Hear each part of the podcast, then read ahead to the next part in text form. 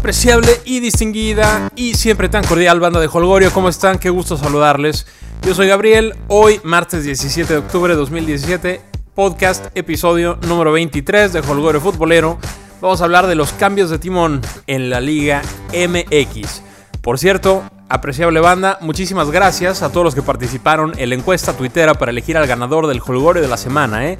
La terna estaba compuesta por Leo Messi, por Román Torres de Panamá y por la selección de Islandia y estuvo de esta manera.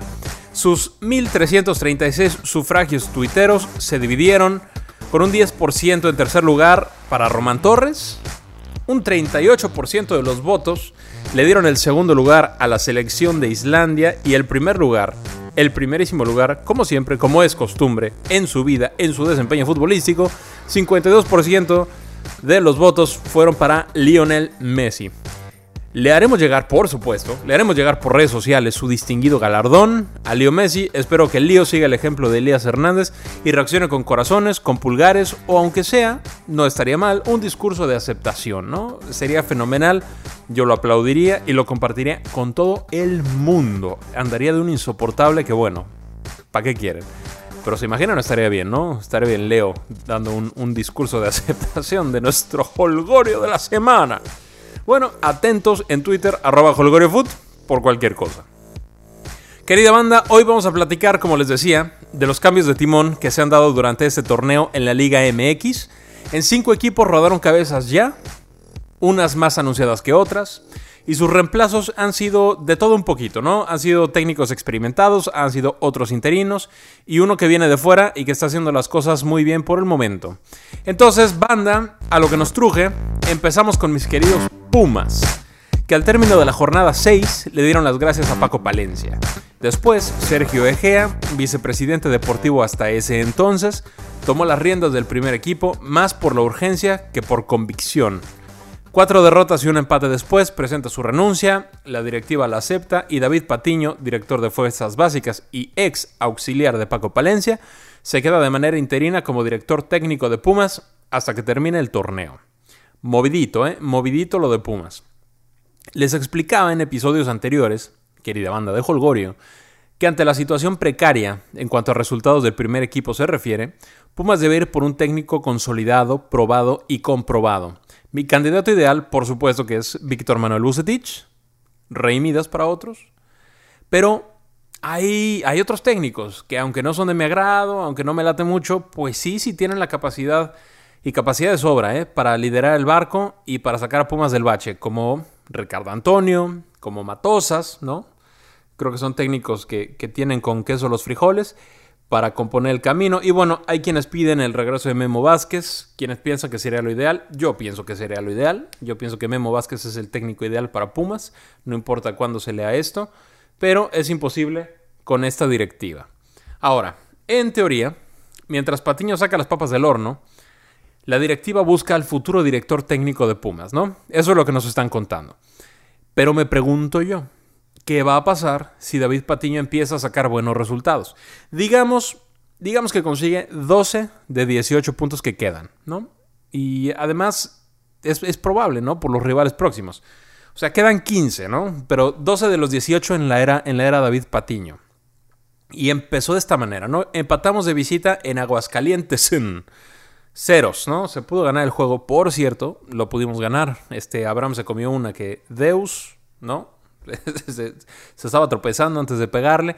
Y por ahí tuvimos otras importantes. Y Necaxa, aunque tuvo alguna para meterla, eh, gran actuación de Saldívar, pues creo que Pumas fue mejor. Creo que Pumas merecía algo más. Pero bueno, regresemos. Entonces, de los 18 puntos que tiene eh, David Patiño, de, de que tomó el interinato a que termine el torneo, se empata de visita en Aguascalientes. Luego al rato recibimos a León en CU, que vienen con todo, ¿eh? Vienen con todo el León, pero pues están en CU. Entonces podríamos no perderlo, ¿no? Ya no, no, decimos que ganamos, ¿no? No hay que ser tan... Eh, no hay que echar las campanas al vuelo, pues no, no, no tenemos ningún motivo para pensarlo, pero podríamos no perder ese juego. Y mismo caso contra Rayados, que es el que sigue el fin de semana. Eh, a Rayados históricamente le cuesta, eh, le cuesta jugar en CU a mediodía. Y entonces, pongamos que contra León y contra Rayados no se pierde.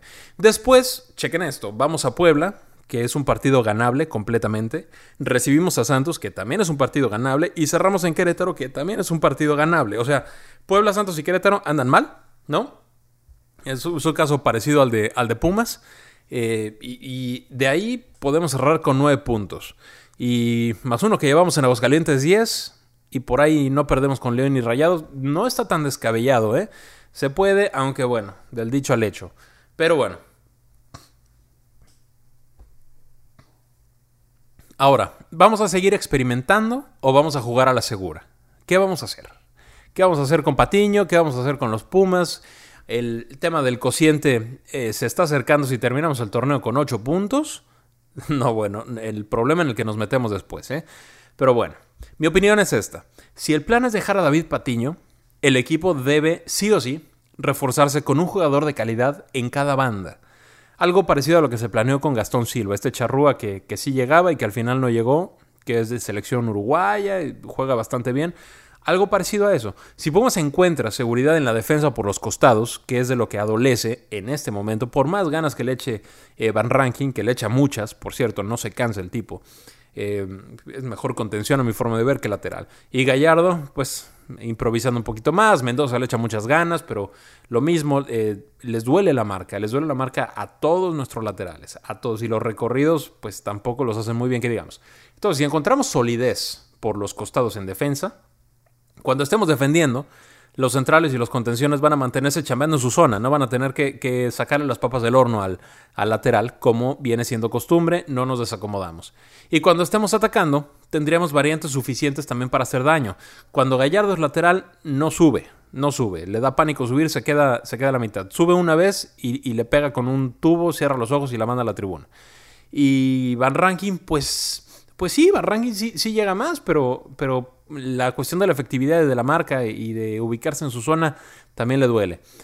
Ahora, eh, esa es mi opinión, ¿no? Yo creo que con un par de laterales, contemplando que, Pablito Barrera regresa a final de ese torneo o a principio del siguiente, yo creo que tendremos un equipo bastante, bastante sólido.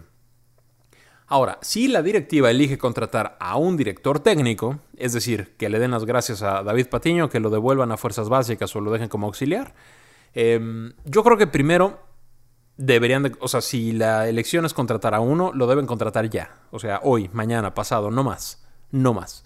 Y segundo, conseguir sí o sí a dos o tres refuerzos que el director técnico elija. No que la directiva piense que pueden funcionar. No, no, no. Que el director técnico elija. ¿Le vamos a dar la responsabilidad? Bueno, apoyémoslo también con recursos. Em, ya les había comentado, ¿no? Mi pronóstico para Pumas en este final de temporada es que cosecharemos al menos, al menos 12 puntos, ¿no? Del partido anterior contra Necaxa al último partido que cerramos contra Querétaro, yo creo que conseguimos al menos 12 puntos. Vamos a cerrar por ahí de la posición 11, ¿no? Y pues no se va a ver tan desastrosa, va a haber un fracaso totote, pero no un fracaso totote como el torneo pasado, como este torneo que vamos en último. Em, recordemos que para finales de este torneo, como les decía, llega Pablito Barrera, Nico debe estar sano, no creo que Nico Castillo se vaya ahora en, en diciembre, probablemente se irá terminando el torneo que viene y si se va pues que le vaya muy bien, ¿no? ¿Qué más podemos hacer? Entrará una buena lana y contrataremos con un poquito de, de suerte y con buena investigación y con buena chamba a otro Nico Castillo, de cualidades similares y de calidad similar a la suya. La siguiente temporada para Pumas, bueno, pues pues es un acertijo, ¿no? Yo espero que sea cual sea la decisión que tomen los mandos del club, Rodrigo Ares de Parga, ¿no? Eh, que se siga respetando el gran trabajo que se viene haciendo en fuerzas básicas. Y también en la captación de talentos, ¿no? O sea, se han abierto cualquier cantidad de filiales por toda la República, se han abierto en Estados Unidos también. Pero eso sí, los quejosos crónicos no lo ven, ¿no? En fin. Cualquier comentario, banda, estoy a sus órdenes en Twitter, arroba y en Facebook como Holgorio Futbolero. Esos fueron mis Pumas. Otro equipo que cambió de timón fue el León. El León le dio las gracias en la jornada 7 a Javier Torrente, después de no tener el desempeño esperado durante el torneo anterior y fallar en conseguir los objetivos planteados en el presente torneo. Gustavo Díaz, el Chavo Díaz, joven director técnico uruguayo de 42 años de edad, con experiencia en Uruguay, en Paraguay, Bolivia, en Ecuador también, que ha dirigido en Copa Libertadores, ha dirigido en Copa Sudamericana, que hizo un gran trabajo con el Celaya hace no mucho tiempo, no logró ascenderlos, pero estuvo punteando, ¿no? Mientras él fue director técnico de, del Celaya.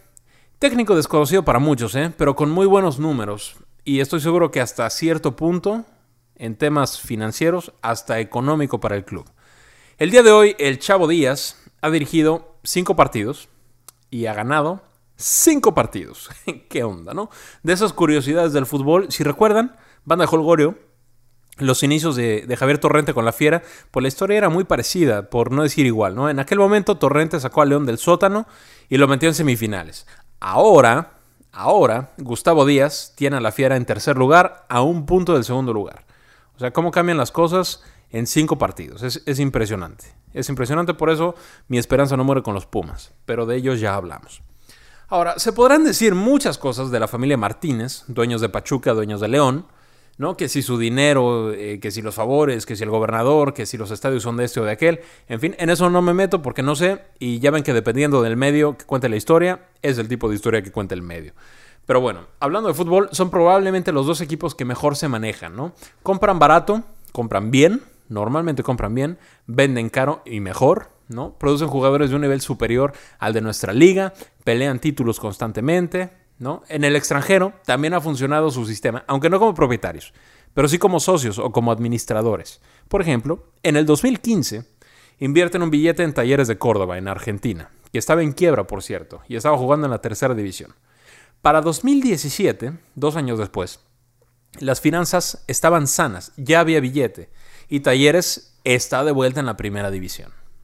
Ese es el Pachuca, ahí obra de Andrés Fassi, que está que está físicamente por allá, encargándose de ese, proyecto.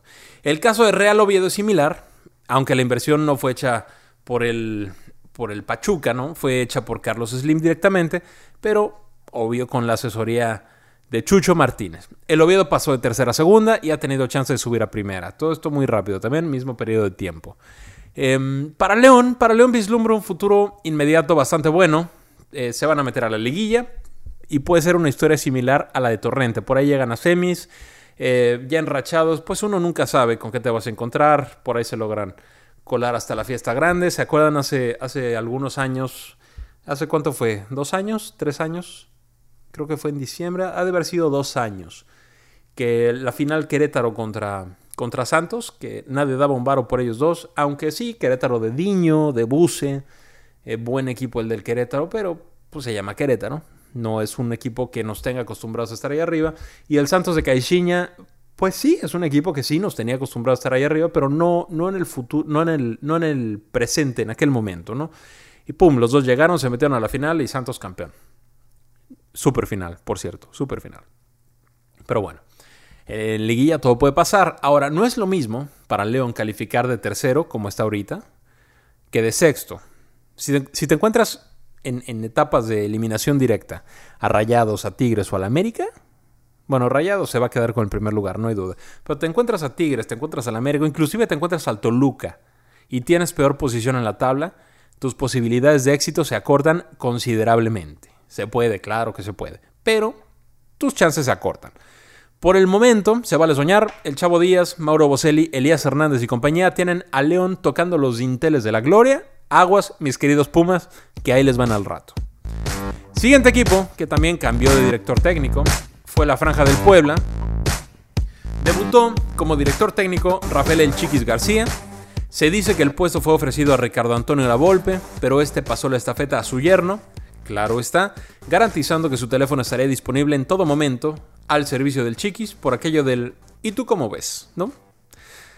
La triste realidad es que Rafa García dirigió 10 partidos de liga, sumando solamente 7 puntos, resultado de 5 perdidos, 4 empatados y solamente una victoria. Pero, pero, banda de Jologorio, atentos, eso sí, la victoria del Chiquis no la tiene ni Obama. Ah, no, no, no, no, no, no, no, no, no, no. ¿Cómo iba? Ya. La victoria del Chiquis no la tienen ni los Pumas de Héctor Sanabria, ni los de Mejía Barón, ni los del Tuca, ni los de Hugo, ni los de Memo Vázquez. El Chiquis le ganó a las Chivas de visitante, sí señor. Podrá presumirle a cualquier Puma de su hazaña. Ya les decía en los primeros episodios de Hologorio que el futuro próximo del Puebla lucía complicadísimo por el plantel tan veterano que tiene. 12 jugadores, 12, tienen más de 30 años. Y no crean que 30 y meses, ¿eh? No. Dos tienen 35, uno tiene 37, varios más tienen 33. Yo sé que la calidad no está peleada con la edad y en el plano individual de eso no hay duda. Pero si ya hablamos de todo un plantel, mm, para muestra un botón. Para muestra un, un botón. Además, el grupo de jugadores, pues sí, le mete, no se raja, terminan con paso en la frente, o sea, sudan la camiseta en serio. Es un equipo aguerrido, que juega con el cuchillo entre los dientes, pero hasta ahí, hasta ahí nada más. No tiene jugadores que marquen la diferencia, como lo hace una Lustiza, un Oribe Peralta, alguno de los Regios, un Nico Castillo, un Elias Hernández, ¿no? Y cuando tienes tu primera oportunidad como director técnico, la tomas porque la tomas. No culpo al Chiquis, ¿no? No culpo a Rafa García de la realidad del Puebla, definitivamente no. Tampoco culpo a los jugadores. O sea, sí, Moy ha tenido errores bastante chambones y, por ahí las marcas, pero, pero pues no, no, no culpo a los jugadores, porque los jugadores se entregan todo el tiempo. O sea, esta, este vicio de, de la afición de que cuando no, cuando los resultados no se dan, que exigirles mayor compromiso a los jugadores, pues no vean el fútbol de espaldas, no siempre es así. Pasa ahorita con Puebla, ha pasado con Pumas, ha pasado con el Toluca, este, ha pasado con, con Rayados el torneo pasado. O sea, no, hay que tener un poquito de materia gris, un poquito de análisis y, abrir los ojitos cuando se ve el fútbol. No, porque los del Puebla le meten, le meten y en serio. O sea, no se les puede exigir mayor compromiso, no se les puede exigir mayor determinación, no se les puede exigir mayor garra. La tienen, la tienen. Por ahí no pasa, ¿no? Pasa porque, bueno, no solo con eso se gana. Yo no culpo al Chiquis, no culpo a los jugadores. El tema del Puebla pasa por la directiva. ¿Sí? Por la directiva. Hace no mucho tiempo, el otro equipo propiedad de la familia López Chargoy, los Jaguares de Chiapas, quedó desafiliado de la liga por falta de liquidez. Claro, antes de ser desafiliado, pues descendió, ¿verdad? Pero ya, ya que estábamos en esas, pues no, no pagaron sueldos, no tenían con queso los frijoles y desafiliados, ¿no? Eh, el equipo quedó, quedó fuera, perdió el registro con la liga. Gracias a ese numerito, la liga les pidió a los López Chargoy, que son dueños del Puebla, les pidió que incrementaran el monto de su fianza para poder participar en el draft y, claro está, en el torneo. El asunto aquí es que el respaldo económico que debía presentar el club fue conseguido y autorizado faltando muy poco tiempo para cerrar el periodo de transferencias nacionales. Para ser específicos, faltando cinco minutos para que termine el draft, ahí, ahí fue cuando presentaron y aceptaron el, pues su garantía de 5 melones de dólares que le pedía la liga.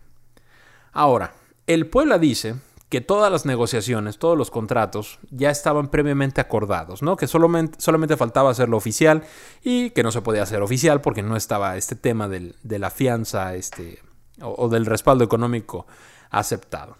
Y la realidad es esta, ¿no? Sea como haya sido, es que o eligieron mal a sus refuerzos o eligieron a prisa y sin mucha opción. Cualquiera de las dos opciones no le conviene al Puebla. Y otra vez, no me meto con, el, con la persona, los jugadores son, son profesionales. Los juegos, he visto, ¿cuántas jornadas van? Jornada 13 van 12 juegos, van 12 juegos. Con, con los del rato nos ponemos al parejo. He visto yo creo que unos 5 juegos del Puebla. 5 más, más todos los resúmenes. El Puebla le mete. El Puebla le mete. O sea, no me estoy metiendo con los jugadores, no me estoy metiendo con la persona. Es un tema meramente futbolístico, meramente de cualidades y aptitudes futbolísticas.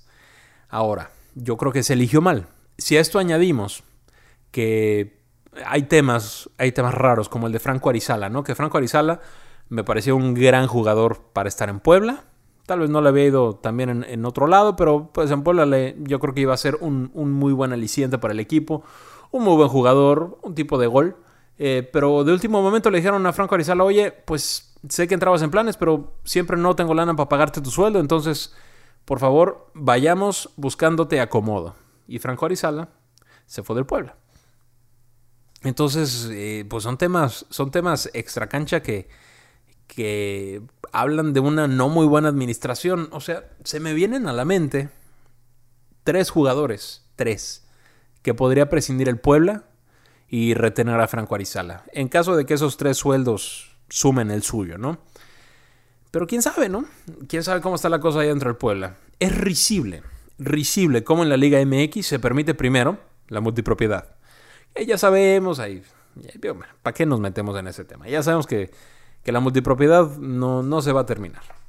Y después, que una empresa sin la capacidad económica ni profesional para mantener un equipo de fútbol siga figurando, aún después de haber desafiliado meses atrás a uno de sus equipos por incumplimiento de pagos. Risible. Puebla es una de las ciudades y de los estados más hermosos del país. Tengo la fortuna de conocerlo, pues casi que completito, casi que completito. La calidad de vida de Puebla es superior a muchas, muchas otras ciudades importantes. Mucha gente de Morelos, mucha gente del DF, mucha gente de Veracruz, mucha gente de Tlaxcala se van a vivir a Puebla, porque en Puebla la calidad de vida es superior, ¿no? Está muy bien conectada con el DF o Ciudad de México, ya, ya le cambiamos el nombre, se me olvidaba, cuestión importantísima cambiarle el nombre a la Ciudad de México. Está conectada con la Ciudad de México, con el puerto Jarocho, con Morelos, con Tlaxcala, con Hidalgo, ¿no? Tiene una gastronomía excepcional, una cultura vasta, el clima es agradable todo el año, digo, a veces llueve y aguas, aguas que nos inundamos, pero en general el clima es bastante agradable todo el año. Y lo más importante, los poblanos son futboleros. El Club Puebla es atractivo para inversionistas, no tengo la menor duda, no tengo la menor duda, pero por alguna razón relacionada con la liga, relacionada con el gobierno en turno, cada administración que llega parece ser peor que la anterior. Ojalá que volteen a ver lo que están haciendo Gallos Blancos. Otra plaza con una ciudad bellísima, con estadio de primera, con gente futbolera, pero históricamente manoseada por pésimas administraciones. Hoy Gallos Blancos tiene un proyecto estable, rentable, llenando estadios, alcanzando finales, levantando títulos, comprando Ronaldinhos, ¿no? Ojalá que volteen a ver lo que están haciendo ellos. Es el claro ejemplo de que se puede salir del bache teniendo un poquito de ganas y un poquito de sentido común, entiéndase gobierno y entiéndase liga también. Ya me salí del tema inicial, volvamos. Enrique Lojitos Mesa llega al Banco Camotero con más años de experiencia que cualquier otro director técnico en la Liga MX. El Ojitos armó su cuerpo técnico con el peruano Juan Reynoso y con el Picas Becerril, ambos exfutbolistas defensivos de gran personalidad. Ojalá que el Ojitos se ponga sus espinilleras todos los días, porque este par de defensores aferrados, también con el cuchillo entre los dientes, han de ver roto. Bueno, no, no eran malintencionados estos dos, pero sí, sí entraban duro. Sigo pensando que el Puebla no cambiará mucho, que digamos, aunque ya hubieron movimientos en la alineación. Moy Muñoz se fue a la banca. Em, casi ganan su juego contra Gallos Blancos al último, al último Zambeso les metió gol de tiro libre con algún desvío en la barrera. Complicado, ¿eh? Complicado para, para Villaseñor, pero eh, pues no sé, no sé, yo creo que el pueblo va a seguir, va a seguir como está.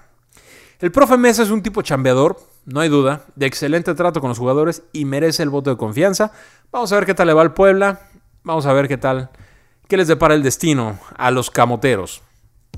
Otro equipo más, otro equipo que cambió de dirección técnica fue el cuadro de la comarca lagunera, el Santos Laguna.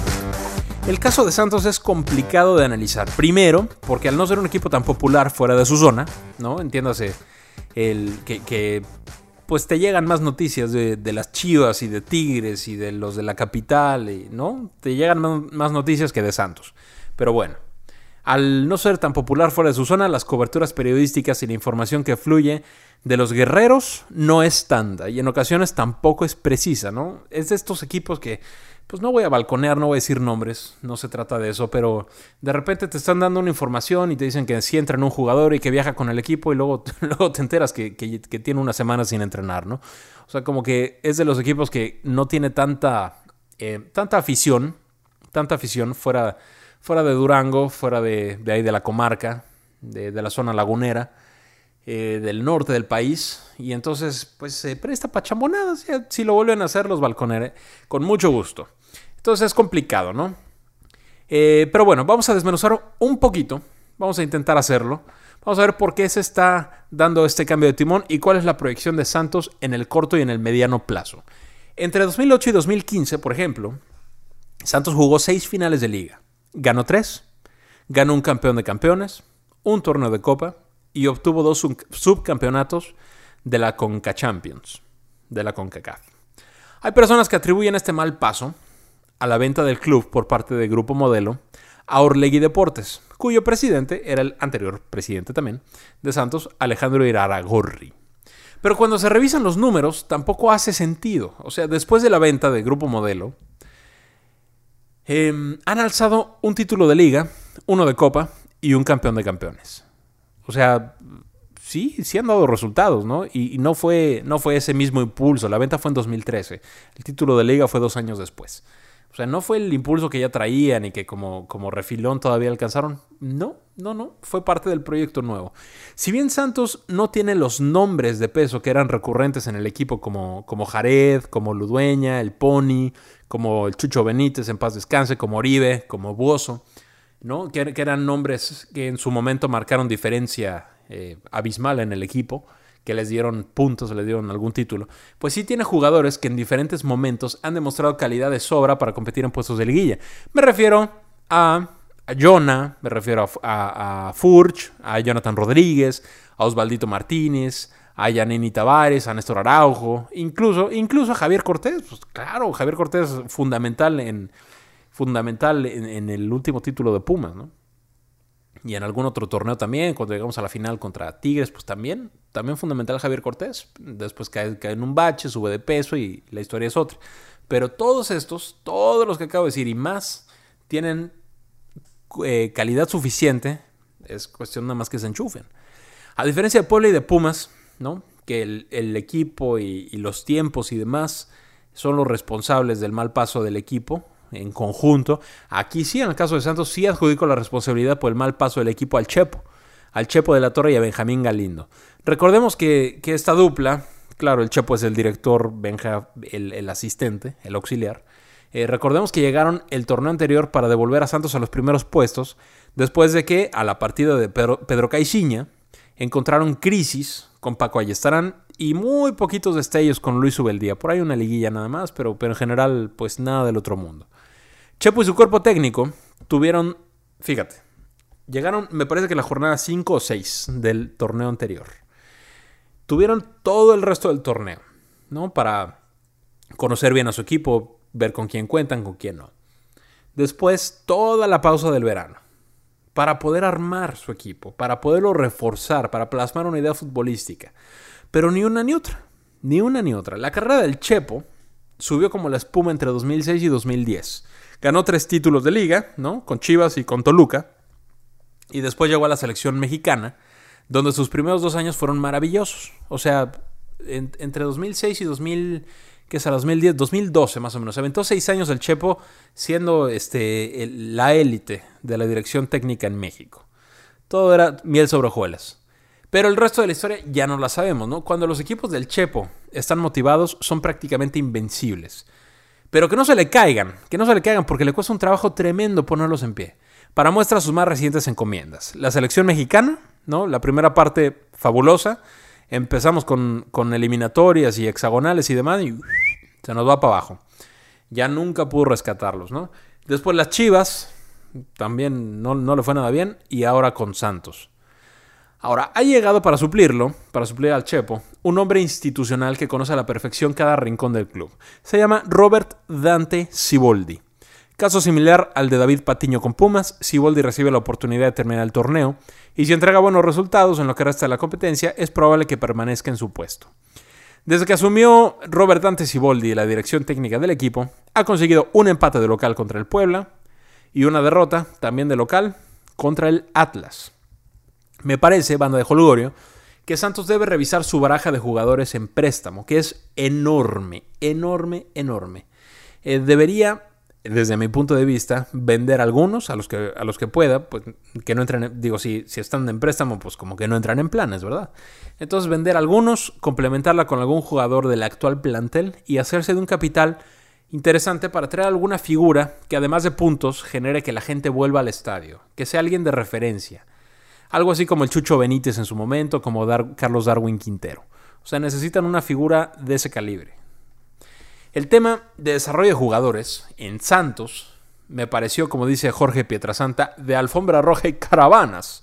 Por un video que le mandó por Twitter José Riestra, vicepresidente del Santos, a Saguiño, referente a la cantera del equipo, ¿no?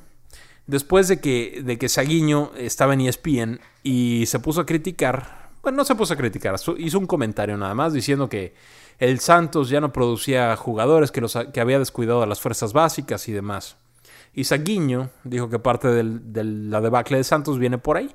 Entonces, este cuate, este señor, este vicepresidente José Riestra, le hizo llegar por medio de Twitter un video bastante interesante explicando, pues, pues Saguiño, este, no hay que hablar de lo que uno no sabe, ¿verdad?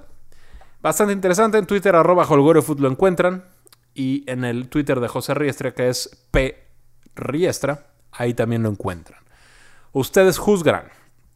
No tengo pronóstico para Santos. No lo tengo. Como puede levantar, eh, con un, buen empujón anímico, con buenas contrataciones. También se puede meter en rollos porcentuales. No está tan alejado.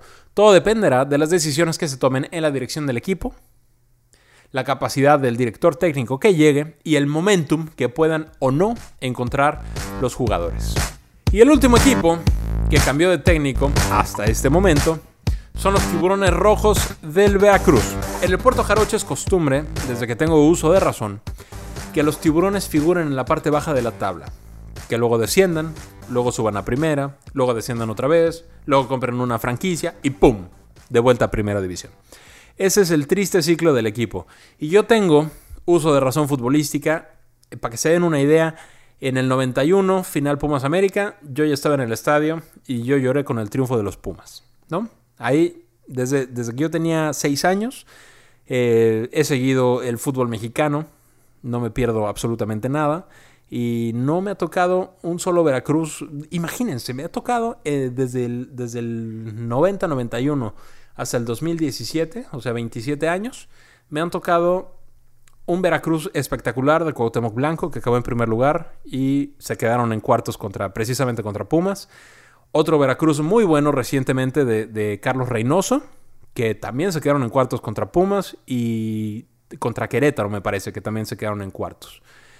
Y ya, ¿no? Por ahí el del Tren Valencia, el de Reneguita, pero más que, más que Veracruz eh, este, poderoso, era un Veracruz eh, pues que, que, se divertían y que, más, más por ver este, a este par de cracks que por lo que el equipo pudiera llegar a ser. Entonces, pues no, no, es un equipo que, que ese es su ciclo. Así nada más. Hace poquito tiempo, ¿no? Vieron, vieron de cerca las mieles del éxito llegando a dos liguillas, que ya les platicaba. Y, pero también ganaron el trofeo de Copa en una final contra el Necaxa. Les metieron cuatro, Todo esto bajo la dirección técnica, como les mencionaba, de Carlos Reynoso. Pero ¿qué pasó? ¿No? Si, si recuerdan, el Veracruz tenía rollos porcentuales, como normalmente los tiene, y se hizo una inversión importante en el equipo. O sea, Reynoso empezó a pedir jugadores, argentinos la mayoría, y esos mismos jugadores llegaron al equipo. Pero en cuanto hubo que recuperar el dinerito de la gran inversión que se hizo, otra vez el equipo se fue al fondo de la tabla, inclusive con el maestro todavía en el timón. Pero bueno, en este torneo fue cesado el Cabezón Luna, que pues no venía haciendo un mal trabajo, pero los resultados no le acompañaron tampoco.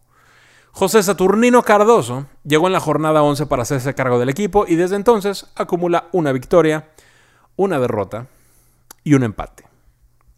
Ya lo mencionaba en, otro episodio. No tengo idea por qué el príncipe guaraní decidió tomar la dirección técnica de equipos como Jaguares de Chiapas y ahora, y ahora de Veracruz. Em, es claro que ninguno de los dos equipos tiene un proyecto sólido, ninguno tiene un respaldo económico importante, ninguno pelea títulos, los dos pelean descensos. Bueno, Jaguar Chiapas pues ya, ya no existe.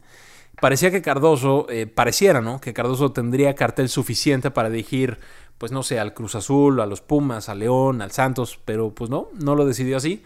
En algún momento le preguntaremos qué lo motivó a decantarse por este par de equipos. ¿no? no es nada contra la gente, como les digo, la afición es la menos culpable de, lo que el equipo haga. Tampoco es con los jugadores, porque me, consta que se entregan. Mismo caso que el Puebla, les decía hace rato. Pues sí, los jugadores ahí andan, ¿no? Los jugadores hacen su chamba, pero, pero son otras, otras cuestiones. Eh, ¿Qué le puede dar Cardoso al Veracruz? Ya, ya es técnico, ya aceptó, ahí lo, ahí lo tenemos vestido de escualo. ¿Qué le puede dar Cardoso al Veracruz? Bueno, Cardoso es un tipo ganador, que va de frente, no se anda con rodeos. Su nombre, José Saturnino Cardoso, le va a dar crédito de algunas semanas frente a sus jugadores, que le debe servir para demostrar la efectividad de su sistema con un buen porcentaje de puntos obtenidos. O sea, si, llega, si llega algún técnico novato, algún técnico debutante, pues algunas veces, o algún técnico que no tenga personalidad eh, imponente, algunas veces los jugadores pueden pues no creerle o pueden no estar conformes con lo que acaba de... Con, con el cambio de rumbo, con el cambio de timón, con las nuevas instrucciones, con quién va a la banca. ¿no? Eh, eh, eso pasa, eso pasa. Eh, con Cardoso, pues no, no, con Cardoso puede ser que no les guste las decisiones hasta cierto punto, no lo sé, yo no estoy en el vestidor, estoy hablando hipotéticamente, pero el nombre de José Saturnino le va a dar ese crédito. El jugador va a decir, bueno, pues va, ¿no? Es un tipo que llegó a semifinal con Querétaro, que llegó a cualquier cantidad de semifinales con el Toluca, o sea, calificar la liguilla sabe, sabe y sin, sin broncas. Entonces, Mm, le va a dar, le va a dar buen, buen crédito. Ya dependerá de los resultados que vaya teniendo el equipo para mantenerlo. Ahora, para Villalba, para Menéndez, para la rata Martín Bravo, para Holgado y para Díaz, para ellos debe ser un agasajo y deben ser los más felices teniendo a José Saturnino de Sensei. Imagínate esto, ¿no? Todos estos que dije, todos ellos son delanteros. Cardoso está en el top 3 de los mejores delanteros históricos de la liga. Cuarto lugar histórico de máximos anotadores en México, con 249 goles, 3 menos que Jared Borghetti, pero un detalle. Cardoso los consiguió en 11 años, Jared en 16. ¿No? O sea, como te explico, una, una productividad impresionante la de, la de Saturnino. Algo le podrán aprender estos cuates, ¿no creen? O sea, algo se les podrá pegar movimientos en el área, control dirigido, cuándo picar, cuándo no. O sea, ¿qué, más quieren? tener al mejor delantero de, de, pues, muchísimos años, ¿no? Por ahí a la par de Jaré, de Carlos Hermosillo. Caviño, pues ya no lo vi jugar. Varios ya no lo vieron jugar tampoco, pero los demás sí, los demás sí. Y para mí Cardoso eh, una, se cuece aparte.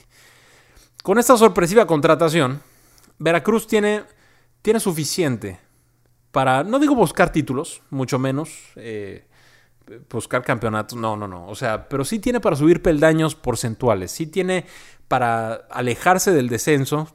Yo creo que sí, yo creo que este liderazgo sí le va a alcanzar al Veracruz, o sí debería de alcanzarle al Veracruz. Y al mismo tiempo meter en predicamento a Lobos, a Gallos Blancos, al Atlas, al Puebla y hasta al Santos, que en cualquier momento se duermen y ahí, ahí se van a la quema. Pero bueno, estos, mi querida banda de Holgorio, son los nuevos directores técnicos de la Liga MX. Y este fue mi análisis, lo más objetivo posible, de cada club involucrado. Ustedes tendrán la mejor opinión y si quieren compartirla, Twitter arroba HolgorioFoot, por ahí platicamos.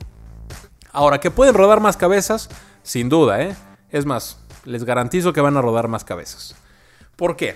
Hay una que peligra, al menos en apariencia, desde hace un buen rato, y aunque no me gustaría que la cortaran, es probable que lo hagan. Me refiero al hecho en CU, a mi compadre Jaime Lozano, más por la situación porcentual del equipo que por el desempeño de la presente competencia. Recordar que Querétaro se está metiendo en rollos porcentuales, o sea, por ahí con el cambio de franquicias y demás, el Querétaro eh, empezó este nuevo proyecto en media tabla porcentual, con Bucetich eh, se fueron para arriba, pero pues también con Buse al final ya se fueron para abajo.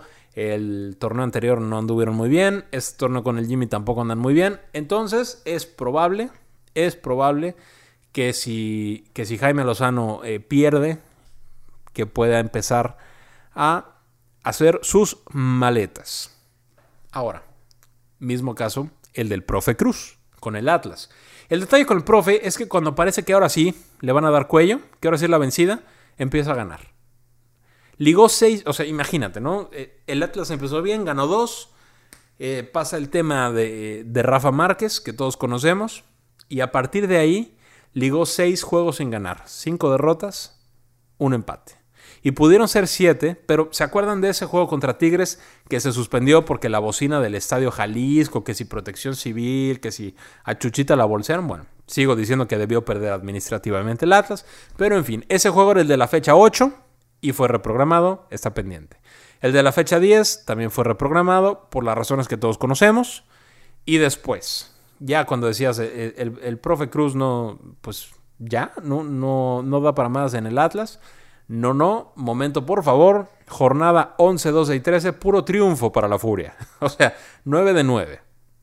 Entonces, pues quién sabe, quién sabe qué, pasa con el profe Cruz. El Atlas ahí anda metido, ahí va a pelear, va a pelear liguilla si sigue así. Y luego, ¿quién más? ¿Quién más está? Bueno, eh, Matías Almeida. Mmm, Matías Almeida, si se va, si se va terminando el torneo es por decisión suya, ¿eh? Dudo mucho que Vergara lo corra. Mucho, mucho, mucho. Eh, no sé, no sé, quién sabe. Quién sabe. Lo, lo, endiosaron mucho a Matías Almeida entre Vergara, entre Higuera y entre la prensa. Endiosaron mucho a Matías Almeida. Yo, como lo platicaba antes, es totalmente meritorio el, los títulos, porque fue el de Liga y, Copa que ha ganado Almeida con las Chivas. Meritorio, pues nadie lo había hecho en cuántos años, ¿no? Pero mm, el, tema, el tema anímico es fundamental. Y Almeida es un especialista. Almeida es, te sabe inyectar lo que el jugador necesita. Es más, Almeida dice lo que el jugador necesita escuchar para rendir al 100. Y eso lo he dicho antes, eh, no, no hay nada de malo en ser un, técnico motivador más que táctico, más que estratega. No, al contrario, estrategia puedes aprender. Estrategia, técnica, táctica y, parados y, que si volantes laterales con carrileros y falsos nueve, todo eso se aprende, todo lo aprendes, pero tener la empatía, tener la conexión que tiene Almeida, tanto con la gente como con el dueño y especialmente con sus jugadores, no, ¿eh? Muchos no, es más, la mayoría no los tiene. La mayoría no. Pero bueno, Almeida, Almeida yo creo que se queda. Eh, este torneo naturalmente se queda. El torneo que viene naturalmente se queda. Y ahí sí ya no sé. Ahí sí ya quién sabe qué vaya a pasar. Ahora, alguien que sí veo con posibilidades de tomar una dirección distinta es a Diego Alonso, pero después del Mundial de Clubes. O sea, recordar que Pachuca tiene este compromiso, eh, que se van a... ¿Dónde se juega esto? En, Emiratos, me parece. Se van para allá en, en diciembre y yo siento que sí, o sea, dependiendo también de cómo acabe la, temporada, dependiendo hasta dónde llega en el Mundial de Clubes, yo creo que sí Diego Alonso puede, puede cambiar de aires. No sé, solo es un presentimiento, no tengo ninguna razón lógica, solo es un presentimiento. Y aparte, Diego Alonso encajaría perfecto en lo que está buscando Pumas, en técnicos jóvenes que conozcan la institución, que conozcan a los Pumas, que hayan logrado algo interesante en el equipo, como David Patiño hasta ahorita, Diego Alonso pues tiene un poquito más de, trayectoria siendo el director técnico del primer equipo, ¿no? Porque Patiño tiene bastantes más añitos que Diego Alonso y, desde entonces ha estado involucrado, pero en otros niveles. Eh, sí, sí, Diego Alonso sí quedaría en Pumas, pero, pero los tiempos serían muy, muy atropellados, estarían por demás atropellados, entonces difícil. Y finalmente, otro técnico que tanto prensa como afición llevan corriendo desde que lo contrataron, es, por supuesto, Juan Carlos Osorio. Pero yo les garantizo que antes de que, antes, o sea, antes se va el Tuca de Tigres. Antes se va el Tuca de Tigres que Osorio de la selección. Así se las pongo. O sea, calificamos al Mundial caminando, que, que dicen. Y pues no sé cómo nos vaya, pero hay chance de hacer un buen papel. Como cada cuatro años tenemos chance de hacer un buen papel. No veo nada diferente. O sea, cada, cada proceso es distinto. Con Mejía Barón, que bueno, pues esta, esta selección de que, llegó a la final de la Copa América, plagada, sí, súper selección, ¿eh? Súper selección. Eh, y mira, nos quedamos en penales. Después, Francia 98 con Manolo Lapuente, nos quedamos en cuartos. Después en Corea-Japón 2002, Vasco Aguirre, Estados Unidos, nos quedamos en cuartos. 2006 Alemania, Argentina nos dio, nos dio las gracias. Eh, golazazazazo de Maxi nos, nos deja fuera en, tiempos extras. Em, ¿Qué sigue? Sudáfrica, Sudáfrica, Argentina, pero ahora sí nos pasa por encima 3-1, aunque gol en fuera de lugar de Tevez, impresionante ese gol en fuera de lugar. Yo sigo diciendo que si ese gol de Tevez no, no lo, o sea, lo anulan porque estaba que metro y medio adelantado. Si ese lo anulan, Chicharito mete el 1, ¿no? Mete el 2-1 y, ahí, sí, ¿no? Quién sabe cómo, cómo sería la realidad, pero pues no, nos echaron. Y después, 2014 en Brasil, el no fue penal, que sí fue penal, ¿no? O sea, la gente vive diciendo que, que Robin se tiró un clavado y que nunca fue penal de Rafa Márquez. Pues ahí está la repetición y ese ve el pisotón. Claro que fue penal, pero bueno, viva México, nos encanta culpar al de enfrente. Entonces cada selección ha tenido lo suyo, cada selección ha tenido ese jugador diferente en su momento. Eh, pues veníamos, con Mejía Barón veníamos de no, de no, participar en Italia 90 por la cuestión de cachirules, veníamos de, de, gracias a César Luis Menotti, de entrar a competiciones, a competencias sudamericanas y era una novedad. Cualquiera de esa selección, eh, García Aspe, Luis García, Hermosillo, Hugo Sánchez, este, Ramírez Perales, Jorge Campos, eh, Marcelino Bernal, eh, vaya, o sea, cualquiera que dijeras Luis Miguel Salvador, Jorge Rodríguez, Claudio Suárez, cualquiera de esas selecciones era un crack en ese momento. Y bueno, pues cuestión de penales, ¿no? De nervios ahí. Eh, pero tenemos jugadores diferentes. Eh, tenemos al, al, Cabrito también en algún mundial, tenemos al Chicharito más recientemente. Siempre hemos tenido. En, en, este mundial, pues llega el Tecatito, llega Irving Lozano, llega Héctor Herrera en un nivel impresionante como, como hace algunos años, llega guardado en, un, el mejor nivel de su carrera. Ojalá que, ojalá que llegue bien. Eh, lo que me preocupa y mucho y bastante es la defensa, porque Héctor Moreno es garantía, es sólido atrás, pero no está jugando. No está jugando con la Roma, sí, está lesionado, pero tampoco le, le, han dado mucho juego. Y cuando le dan, se lo dan de lateral. Entonces, pues no. Y el tema, el tema con, con Diego Reyes, pues no, no, no, me convence. Le convence a todo el mundo, ¿no? Le convence al Porto, le convence al, al español, le convence a todos. A mí no. A mí no me convence para nada. El Titán Salcedo, pues tampoco. Los dos le echan, los dos le meten, pero pues no. O sea, los veo muy fallones. Varios goles de la eliminatoria eh, de las confederaciones cayeron por, por cuestiones suyas, por falta de atención suyas. No se ven finos. Entonces me preocupa la cuestión defensiva. El Ayun, que se supone que era el lateral de confianza, pues ya está jugando con el Porto, ya está jugando, que eso es bueno, eso es ganancia. Mientras siga jugando, la Jun va a estar fino. Cuando no juega, Dios mío, por favor no. Por favor no, ya lo vimos en confederaciones. Y ya, ¿no? O sea, el resto medio campo y, delantera yo creo que estamos bien, yo creo que estamos cubiertos. Este, no sé, no sé para qué nos alcance. Veremos primero el grupo. En fin, querida banda de Holgorio, eh, estamos en comunicación en Twitter, arroba holgoriofood, en Facebook como Holgorio Futbolero y en holgoriofutbolero.com. Si el tráfico y tú son uno mismo, suscríbete en iTunes, por favor, y escucha Holgorio Futbolero para hacer tu espera en el tráfico un poco más amena, un poco más divertida. ¿no? Vamos a hacer el intento. También van de Holgorio en iTunes. Los reviews de 5 estrellas son bienvenidos, son apreciados, yo se los voy a agradecer siempre que pongan. Y pues les deseo una semana positiva, les deseo una semana productiva. Hagan que el día valga la pena. Hagan que sea, hagan que sea un día, un día con propósito. Porque si, pasa el día y no pasa nada con nosotros y no, no avanzamos, pues como pa' qué, ¿no? Les deseo entonces que sea positiva, que sea productiva su semana, que sea muy fregona. Recuerden ser generosos con nuestros hermanos afectados por los sismos del mes pasado. Hay mucho que hacer, o sea, le falta todavía. Tenemos mucha chamba que hacer como sociedad, como mexicanos. Tenemos hermanos que están, que están viviendo cuestiones bastante complicadas en todos los niveles sociales, ¿eh? en todos los niveles, desde, desde las personas que, que pues no tenían un, ingreso y que perdieron sus casas y que ahora cómo le van a hacer, ¿no? Al menos tenían un techo antes, ahora no lo tienen. Hasta personas que, que pues no les va nada mal económicamente, pero tampoco tienen casa. Tampoco tienen casa, tal vez eh, conozco personas que están en esa situación, varias, varias. Y no es sencillo, no es sencillo. Muchos necesitan ayuda, muchos necesitan iniciativas, pues tal vez no llevando víveres, tal vez no mandando cobijas. Pues no, ese, ese, ese momento me parece que ya, que ya lo dejamos atrás, ¿no? Corríjanme si estoy equivocado. Pero hay, hay muchas otras formas. Podemos crear fuentes de empleo, podemos crear sistemas. El gobierno no es el único que, que tiene la chamba de, de reubicar a, a, nuestros hermanos en desgracia y de, de proveerles. ¿eh? Él tendría la responsabilidad, pero, pero nos llamamos México, no nos llamamos Noruega, ni, Suecia, ni, Islandia. O sea, nos llamamos México y pues ya no la sabemos. Entonces lo que podemos hacer como sociedad eh, siempre será bien apreciado. Ahí les encargo a mis Pumas. Hoy ganamos con uno de Abraham y con otro de Formica. Ya dije. Fuerte abrazo querida banda. Nos escuchamos el viernes.